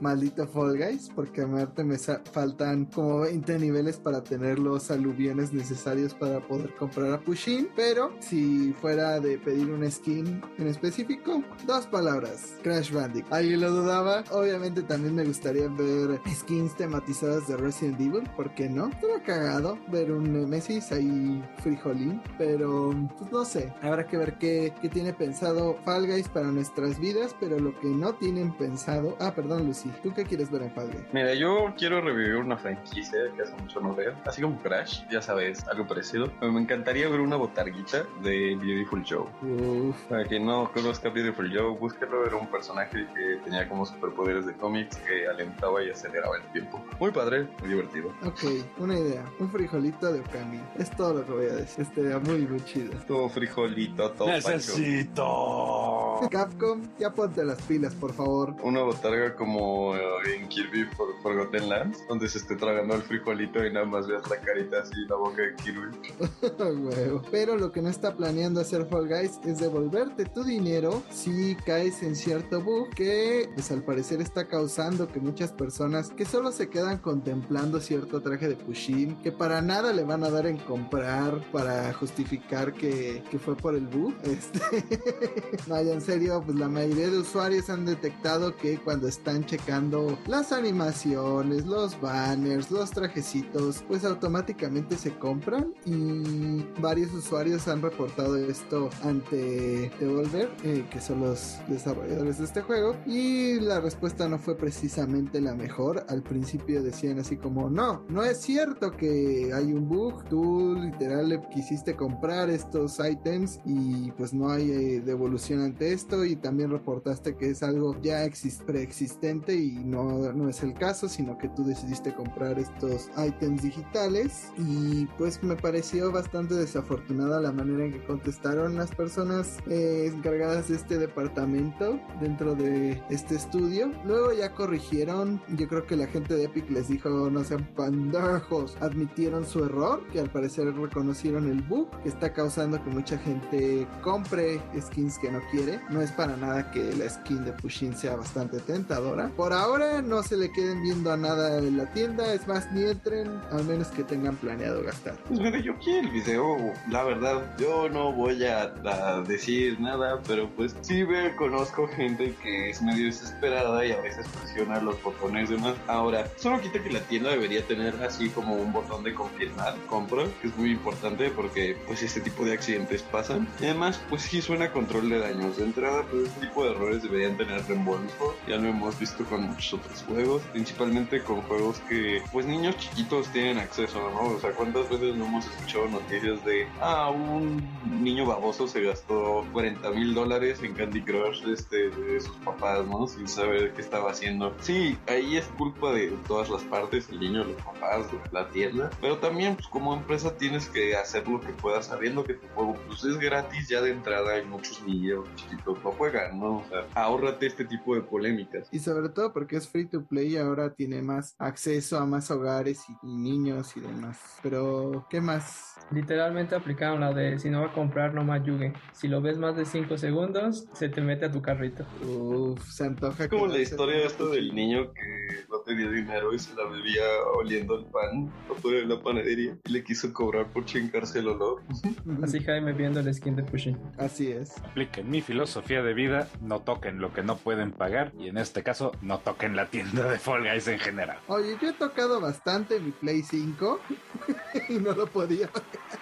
Play 5, muéstrame en este, en este muñeco donde te ha tocado Jaime. Uy, lo cambié de lugar, entonces sí lo estuve manoseando bastante. Pero algo que sí está bastante manoseado son las redes de Bandai Namco o su seguridad, ya que varios leaks eh, han llegado pues, al dominio público. Al parecer hubo una vulnerabilidad de, uy, pude decirlo a la primera, dentro de los sistemas de Bandai. Confirmaron que no saben qué tan profundo haya sido el ataque. Al principio solamente se dignaron a asegurar que la información de los jugadores estaba segura y que van a seguir haciendo investigaciones, pero más allá de pues que seguramente alguien ya tiene todas las imágenes que Bandai Namco tenía de nosotros y las está vendiendo justo ahora, lo que nos llama más la atención son los anuncios que al parecer se liquearon con respecto a los planes de Bandai para todo lo que sigue a continuación. En el primer cuarto del 2023, así es, planean revivir la serie de Armor Core. Eh, si alguien conoce el trabajo de, From Software previo a Dark Souls, pues esta saga les llamará la atención. También en este primer semestre tienen Dragon Ball The Breakers, que es este juego que ya estaba previamente anunciado. Luego para la segundo cuarto de 2023 está Little Nightmares 3 y algo que va a hacer excitar a Lucy. Al parecer hay una versión de Dragon Ball Fighters Super donde habrá más contenido para este juego o será una o no tengo idea. Luego continuamos con Digimon Story Silver Slot 2. Si Arate estuviera aquí estaría emocionado. Y para el tercer cuarto lo más importante que es el maldito DLC de Elden Ring. Al parecer va a llegar hasta el tercer cuarto de 2023. Maldita sea. Eh, Entonces no podremos chongolear, pero hasta el tercer cuarto de 2023. Luego está Tales of Ascension. Ya no es Tales of Raúl Araiza, lamentablemente. Y Diego también puede emocionarse porque Tekken 8 llegaría en este mismo cuarto. Y ya para finalizar 2023, pues Bandai ya cierra fuerte con Code Vein 2 y un juego de, de One Punch Man que está en los trabajos y Dragon Ball Xenoverse 3. Estos juegos que son una especie de historia alternativa de toda la historia de Dragon Ball en la cual pues participas con un personaje que tú haces. Pero ¿cuál de estos leaks les emocionan más? Digo, yo sé que no deberíamos hablar tanto de ellos porque pues vienen de una cosa mala, pero ya estamos aquí. Nuestra moral no existe. Pues a ver, ¿qué me entusiasma más de todo esto? Elden Ring, el puto DLC, a huevo. Eso es lo que a mí más me entusiasma. Y no he jugado Elden Ring todavía, imagínense usted. Pero es un juego que todavía me muero por jugar y que eventualmente le voy a poner las garras encima. En general, toda la segunda mitad, o sea, del tercer cuarto del 2023 en adelante, me llama la atención. El DLC de Elden Ring, ah, ching, esto dice 2023. Bueno, el DLC de Elden Ring, Tales of Ascension, Tekken 8 y Code Vein 2, todas esas para mí es como Ya demen, demen, inyectenlo en mis venas, aquí en la carotidia, en el cuello. No, la carotidia está en el corazón. No sé, me vale madre. Hace mucho que no tengo una clase de anatomía. Háganlo gas para que pueda respirarlo. Algo que me tiene particularmente interesado es Armored Core. Que revivan Armored Core me llama mucho la atención. Recuerdo uno para el Play, en el cual, en el Play 2, para ser exactos, en el que tú podías hacer tu, tu robot y podías escoger como las partes y les podías poner espadas y rifles de francotirador. Una revista que yo coleccionaba de niño, que estaba en inglés, entonces no le entendía ni la mitad porque era niño. En algún momento hizo un torneo de Armored Core en el cual gente de diversos estados de Estados Unidos podía mandar su robot como representante de su estado y se puso bien interesante y, y no sé, o sea, me da curiosidad hacer yo mi propio robot de guerra e irme a la batalla. ¿Acaso dijiste Dragon Ball Fighter Super? Porque suena aquel sueño de, de más personajes del Dragon Ball Fighters libre. El sueño de que haya más jugadores. El sueño de volver a escalar. Quiero ser feliz otra vez. Ya no quiero sufrir. Dénmelo. El sueño de que haya más personajes aparte de Goku y Vegeta. Quiero a Raditz, güey. Es justo y necesario que metan a Raditz. Y a Mr. Satan. Porque ningún juego de Dragon Ball está completo si no sale Mr. Satan. Digo, no se dijo ninguna mentira ahí, pero yo me imagino que si se llama Super es porque se van a enfocar más en los personajes de Dragon Ball Super. Aunque quién sabe, creo que ya han puesto bastante. Me cuesta trabajo pensar en quién no han puesto. Bueno, todos los del manga nuevo, pero esos no tienen parte animada. Estaría raro. Obviamente Elden Ring, porque tenemos que chongolear, tenemos que terminar todas esas misiones del nuevo DLC. Pero creo que también mencionaste Soul Calibur y también soy, soy bastante fan de la saga de Soul Calibur. Sí me gustaría ver uno nuevo. Ya tiene tiempo que no, que no sale uno. De hecho, el, el, último eh, donde salía este Gerald de Rivia no lo había jugado hasta ahorita con el pase de PlayStation Plus. Eh, entonces son esos dos títulos, el DLC y Soul Calibur, son los que sí me llaman más la atención. Consíguete el DLC de Soul Calibur 6 porque tu B está rotísima. Yo por eso no lo he comprado. Tu B, do it. Ah, Sí, No, claro. no por eso no lo has comprado. nada, Jaime me ha orillado a decisiones malas. no Lo escucharon malas. aquí primero. Jaime es una mala influencia. No fueron malas porque tuviste buenos juegos a cambio. A mí lo que más me llamó la atención fue Tekken 8 me llama bastante la atención. Siento que pueden hacer co- cosas interesantes en la siguiente sección de la saga, sobre todo pues ahora que Kazuya es algo, gracias a Smash, pues seguramente veremos cosas interesantes para el nuevo Tekken, un nuevo público. Tales of Ascension me llama la atención para ver qué nuevo chiste puedo aparte de Tales of Raúl Araiza, tal vez Tales of Andrea Legarreta, pues obviamente chongolear y ponerme una cabeza de alien y trolear gente. Por supuesto que sí, me anoto día uno. Y pues también me llama la atención el juego de Dragon Ball Fighter Super, pero como habíamos indicado, hasta saber los personajes, pues no podemos como emocionarnos demasiado. Esperemos que pronto lo anuncien. Lo que anunció Konami es que pues para el 35 aniversario de la saga Metal Gear Solid, al parecer volverán a publicar Metal Gear Solid 2 y 3 ya que se vio obligada a retirar estos títulos por la distribución digital debido a que tenía que renovar las licencias de los videos, de las canciones. Sabemos que pues en todos los juegos de Kojima hay bastante contenido multimedia que va añadido a todo.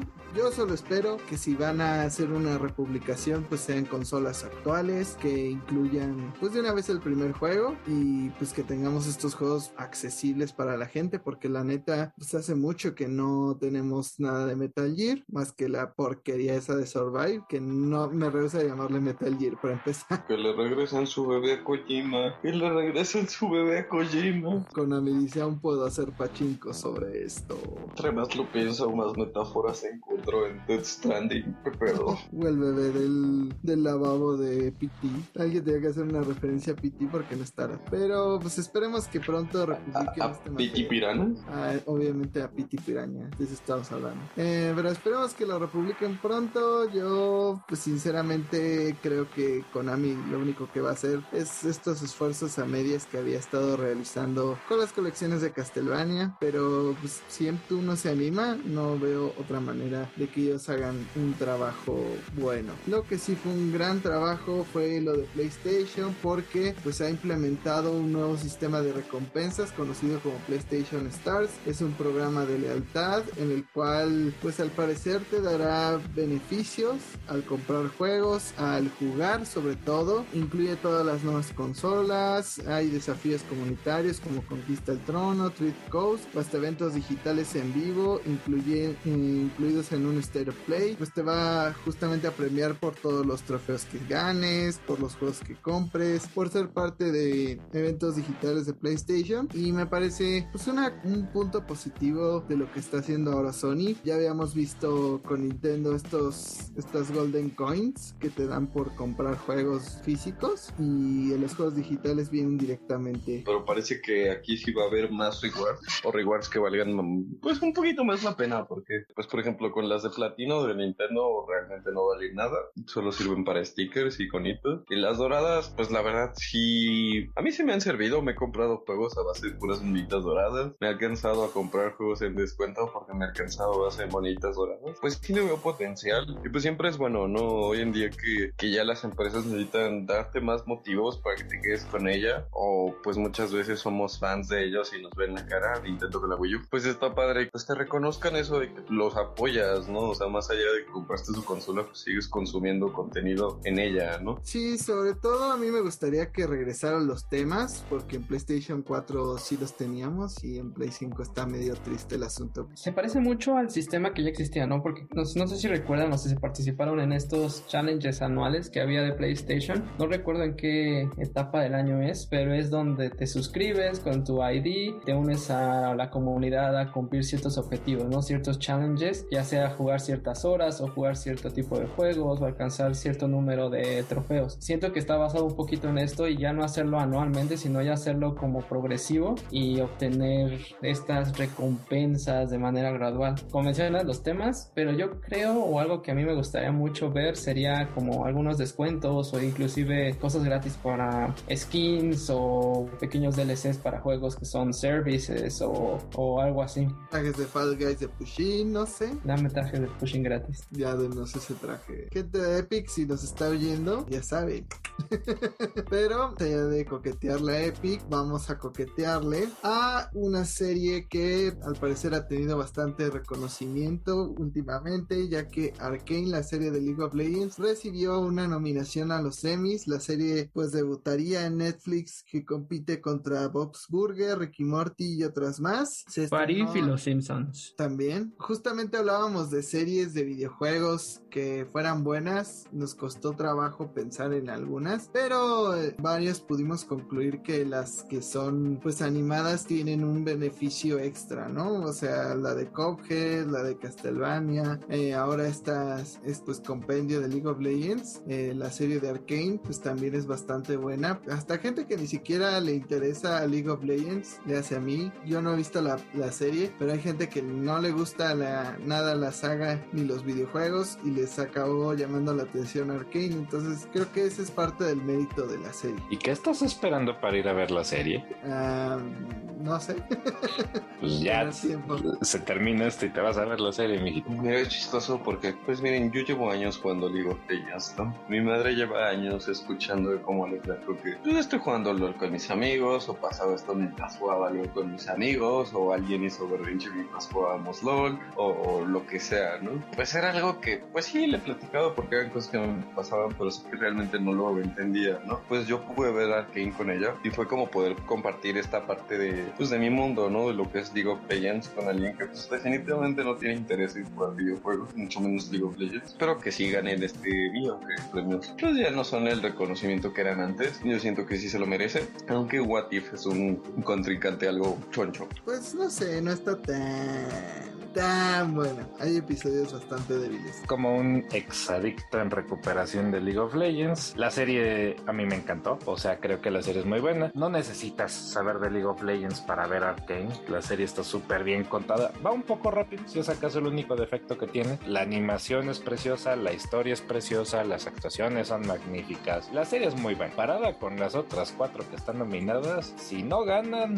lo único que van a hacer es demostrarme que en la academia son una bola de estúpidos ignorantes que no tienen ni idea de qué carajo están hablando, cosa que ya me tienen bastante confirmado considerando los los los los, los gracias, los Grammys. En los Grammys nominan pura pendejada y gana puro pendejo. Oh sí, no me voy a retractar de eso. O sea, la comparación es What If, buena animación y es Marvel. Bob Burgers, que la animación no es enteramente lo mío. Rick Morty, que yo siento que ha decaído un poco en tiempos recientes. Y Los Simpsons, que decir que ha decaído en tiempos recientes es el understatement del siglo. Las nuevas temporadas ya no son buenas y no me lo pueden negar. La verdad es que debería ser un premio garantizado. Es la historia mejor contada y la animación mejor hecha de todas las que están nominadas, en mi opinión personal. La serie en general es muy buena, entonces me da gusto ver una adaptación a videojuegos o bueno, una serie basada en un videojuego aquí nominada y que sea la clara favorita y que si no gana la academia lo único que va a hacer es demostrarme que está llena de estúpidos ignorantes. Solo podrían remontar los Simpsons si tuvieran un episodio como lo dio con un balón en la isla, pero ya no los tienen. Arriesgarme de que me corran del podcast y no que me vuelvan a invitar, yo no, nunca, nunca he jugado LOL, pero vi Arkane y realmente me gustó muchísimo. Es una serie muy buena, como menciona, no necesitas saber de LOL para entenderle. La historia es muy buena y se lleva de calle totalmente a todos los otros nominados. Simplemente por todos los capítulos. What If es buena en algunos capítulos. Eh, Burger no es de mis favoritas. Rick and Morty, como mencionas también, Diego, ha bajado muchísimo. Y creo que Los Simpsons está nominada solamente por un capítulo. Mientras que Arkane es la música, eh, el Lord, la historia, la animación. Realmente creo que se debería llevar el premio. De What If, creo que el que más me gusta es el episodio de Doctor Strange, que tiene mucha relación con el multiverso de la locura después. Ese sí, vean. Los demás Mm, y el último, tal vez. Pero sí, pero si no ves los demás no le vas a entender al último. El de Marvel Zombies está interesante, al menos. No te preocupes. No vamos a correr a nadie por no jugar LOL. Es más, te ganas una medalla. Te aplaudo por no haber jugado LOL y nunca lo hagas. Aléjate de ahí. Te envidio. Pero, eh, hablando de juegos competitivos, tenemos que hablar de lo que pasó con Hungry Box. Hace poco estuvo en varios torneos participando, que él es experto, que es Millie. Eh, ha reconocido que hizo una acción increíblemente egoísta en la cual se presentó a todos estos eventos presenciales. Incluso un, competidor le hizo popó cuando él ganó, lo cual fue raro y se le acercó bastante. Resulta que Hungry Box tenía COVID y pues le valió madres. Él dice que pensó que no tenía COVID, que se quiso hacer como mentalizar a que no lo tenía y que pues se acabó confirmando que pues que sí. Pues sabemos cómo son la gente que vive en Norteamérica tiene una idea del COVID bastante peculiar, por decir lo mismo. Otra cosa que hace Box con la cual no estoy nada de acuerdo. Lo que pasó, él estaba atendiendo en Las Vegas el evento de Double Down, un torneo de Smash, un Super Major, que es, es un torneo bastante importante, bastante grande. Durante el evento se empezó a sentir mal, ¿no? Él se mentalizó, obviamente, para no salir de la competencia, lo cual sí, efectivamente, fue una decisión egoísta, pero también habla del hecho de que estos eventos, pues son así, ¿no? O sea, una persona es egoísta y, al siguiente día 20 personas son egoístas y al siguiente día tenemos otra oleada de COVID, ¿no? No quiero volver esto a algo muy político, pero chavos, cuídense, cuiden a su familia, cuiden su futuro, o sea, si se sienten mal, pues sí, hay muchas cosas que queremos hacer, pero pues es mejor cuidarse en ese momento y no poner en riesgo tus vidas y las de otras personas. No, y sobre todo, pues creo que te habla mucho de la poca o nula seguridad que hay contra el COVID en este tipo de eventos. Digo, sabemos de la precariedad en algunos casos de los eventos de Smash, que luego eran en casas, literal. Pero aquí sí era un venue grande, entonces me parece peor. Pues por mucho que yo quiera y admire la carrera de Hungry Box, entre ellas que hubo un rato en el que se desempeñó como ingeniero en lo que además era el número uno del mundo, aquí la cagó y la cagó de manera importante. O sea, el hecho de que seas el mejor del mundo o no, no te hace inmune a las reglas que todos los demás tienen que seguir. Lo que él hizo fue poner en riesgo a gente y seguramente va a haber gente que va a decir, es una enfermedad que tiene como el 90% de curación. Ajá, eso no quita que millones de personas se han muerto por esa estupidez. De hecho, yo opino que debería recibir algún tipo de castigo, más que solo admitirlo. Estás poniendo en riesgo a todos los competidores, a los que están ahí, y nada más porque, ah, sí, es que no pensé que tuviera COVID, nada más me sentía mal. Pues si te sientes mal, quédate en tu cuarto de hotel, hazte, hazte la prueba. Ya lo dijo Lucy, o sea, si todos estamos como, ah, me siento mal, pero aún así voy a salir, pues esto eventualmente nos va a llevar a la segunda oleada de COVID. Bueno, más, no, ¿cuál segunda, esta es como la quincuagésima tercera oleada de COVID. No queremos regresar a, nuestras casas, no queremos que la pandemia continúe. Cuídense, entiendan que la pandemia no se ha acabado. No detengan sus vidas por la enfermedad, pero eso no quiere decir que se dejen de cuidar. Primero que entiendan que el COVID es real porque en Estados Unidos hay muchos estúpidos que todavía a la fecha no se vacunan, que no creen en el COVID y seguramente esos son los que estaban más en riesgo por lo que hizo Hungry Box. Estás poniendo en riesgo a muchas personas, pues solo por ser el número uno. Ya fuiste el número uno de mil y muchas veces, maldito cerdo egoísta. Y no es por exhibirlo, pero es lo que mencionas. E, estos tipos de eventos, sobre todo en, Estados Unidos, donde ya no hay restricciones, pues también están dando pauta a que se presenten este tipo de situaciones, ¿no? Y no nada más en estos eventos de Smashing, no. En muchísimos eventos, tanto musicales o de cualquier tipo de entretenimiento, donde ya no hay ninguna regla, ya no es mandatorio usar cubrebocas o presentar una forma de que,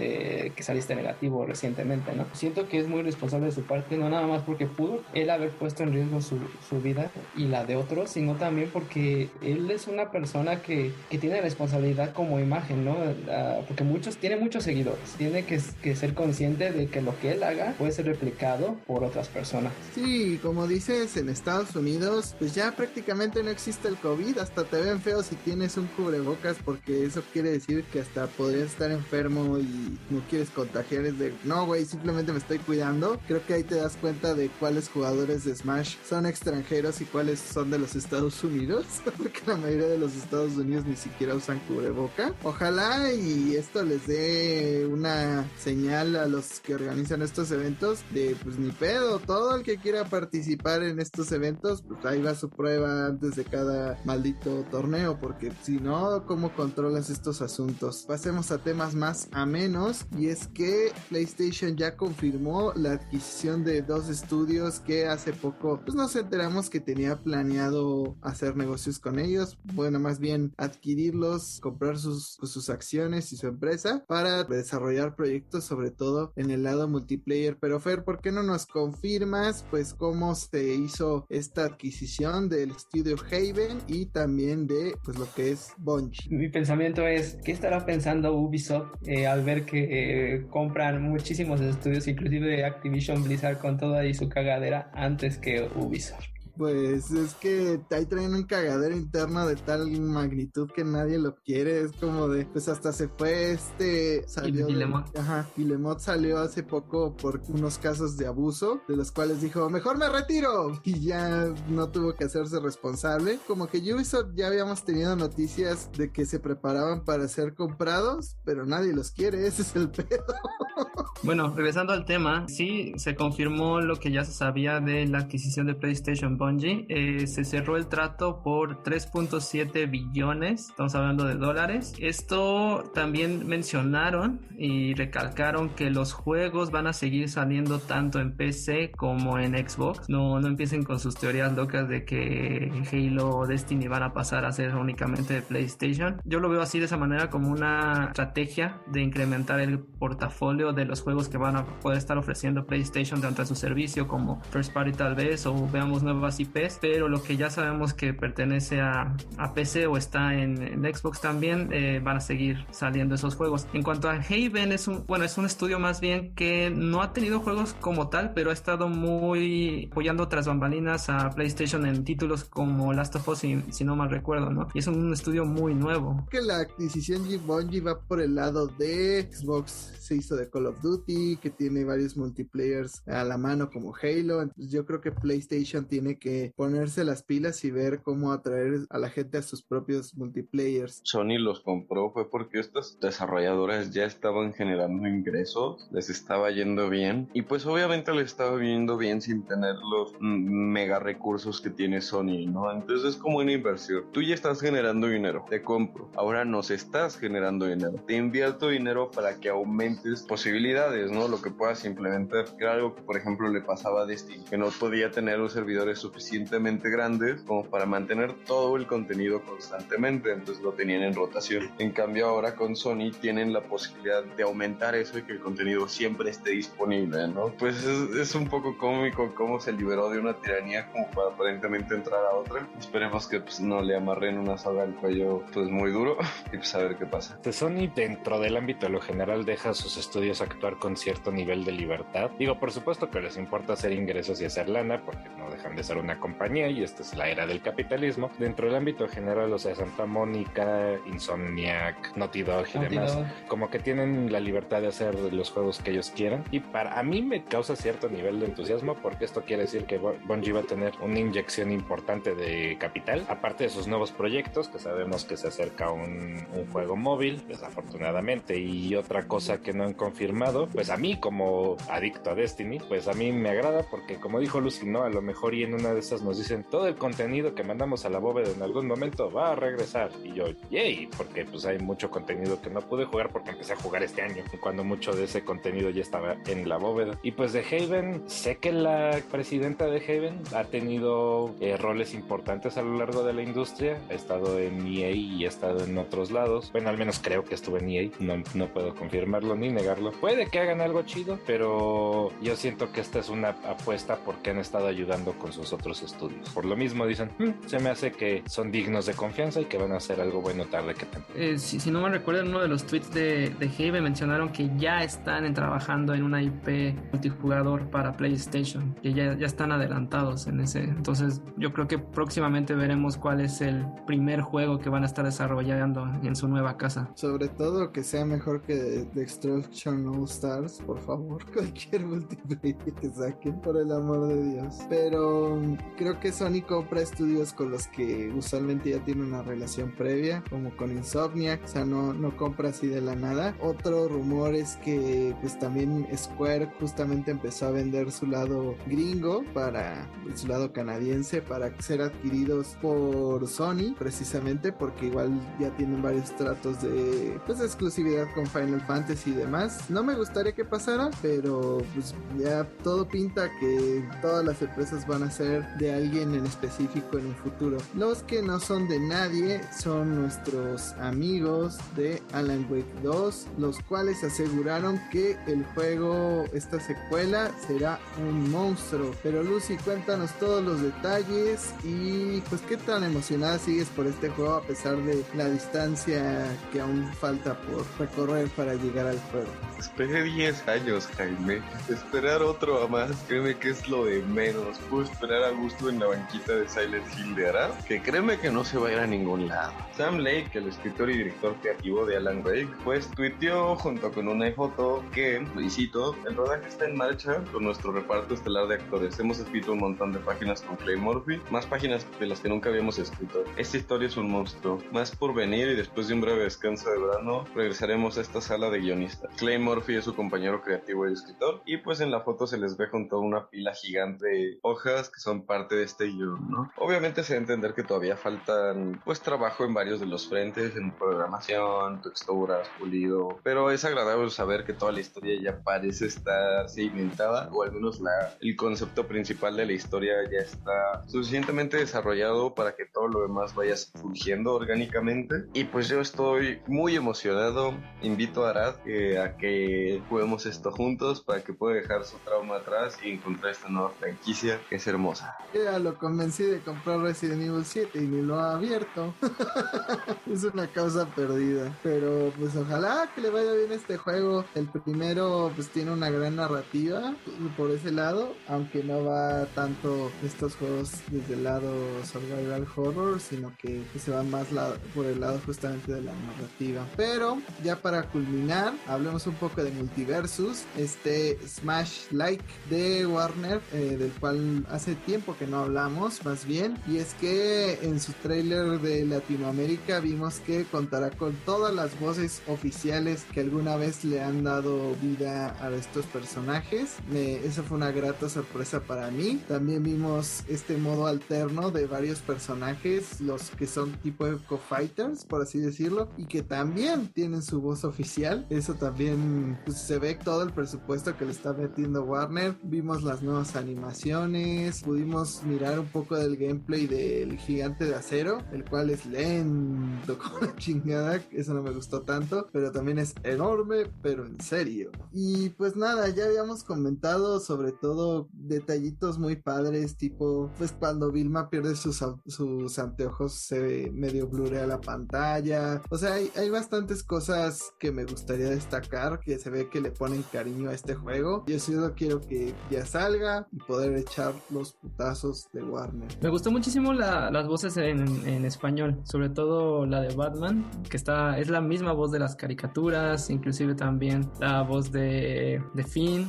Siento que están cuidando muchos esos detalles, que fue algo que no hizo el juego de, de Nickelodeon, que hasta después de mucho tiempo eh, metieron voces y no sé si ya están en, en, en, español, pero al menos tardaron muchísimo en ponerlas en, en inglés. En cuanto a de gameplays, siento que está muy enfocado a ser cooperativo y de hecho ya lo habían mencionado y creo que va a ser un poquito enfocado a la estrategia, ¿no? A tratar de equilibrar cómo juega tu equipo, cómo puedes ir combinando diferentes tipos de ataques por cada uno de los diferentes personajes. Yo realmente sí lo espero, soy muy fan de, de DC y pues ya me compraron con, con Batman, Wonder Woman y Superman. Y aparte la voz de Harley Quinn también es la original, o sea, hay muchísimas de las voces principales. Hostia, que han respetado las voces y no han usado una españoletada. Pero qué maravilla. Pensé que iba a tener que escuchar esto si lo decidía poner en español, pero afortunadamente al fin decidieron respetar que los latinos existimos. Es, bello escuchar estos personajes en su con la voz que recordamos todos, ¿no? A mí me emociona mucho. Yo sigo esperando a que me den la beta. Me suscribí desde que la anunciaron y no soy suficientemente importante, así que ya saben, escuchas, denle like para que me llegue la beta de, de Multiversus para contarles qué tal está.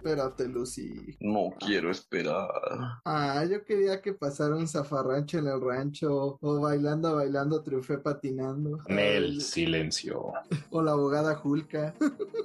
el horror con las traducciones españolas. Pero pues, sí, ojalá lo podamos jugar pronto. Este sí, pues como es free to play, seguramente los estaremos probando todos. Pero lo que igual tenemos que terminar todos es este podcast. Muchas gracias por habernos escuchado. No se olviden de darle like o corazón si están en Spotify. Y chicos, sus redes sociales y cuéntenos qué pregunta tienen para nuestra audiencia esta vez. Ah, a mí me pueden encontrar como Lucis High en Twitter y como el 7 en Instagram. Ahí los espero para que me cuenten qué esperan del nuevo Alan Wake, qué les emociona más y qué se imagina. A mí me pueden encontrar tanto en Twitter como en Instagram como el Árabe García. A mí cuéntenme qué personaje de Warner les gustaría ver eventualmente en multiversos. A mí me pueden seguir en Instagram y Twitter como el-fercho-mx. Síganme en Twitter porque lo abrí nada más para tener una red social que compartir en este momento. Pueden eh, decir qué skin quieren de Fall Guys próximamente. Ahora síganlo un chingo. Todo sobre él. Como arroba bajo como Jaime Higuera 100 en Instagram o como Jaime Higuera en Facebook. A mí cuéntenme, ¿qué jugarán realmente el 28 de octubre? ¿El DLC de Resident Evil o Bayonetta 3? Yo sigo colando. Pero nos vemos en la siguiente entrega. Hasta la próxima. Adiós.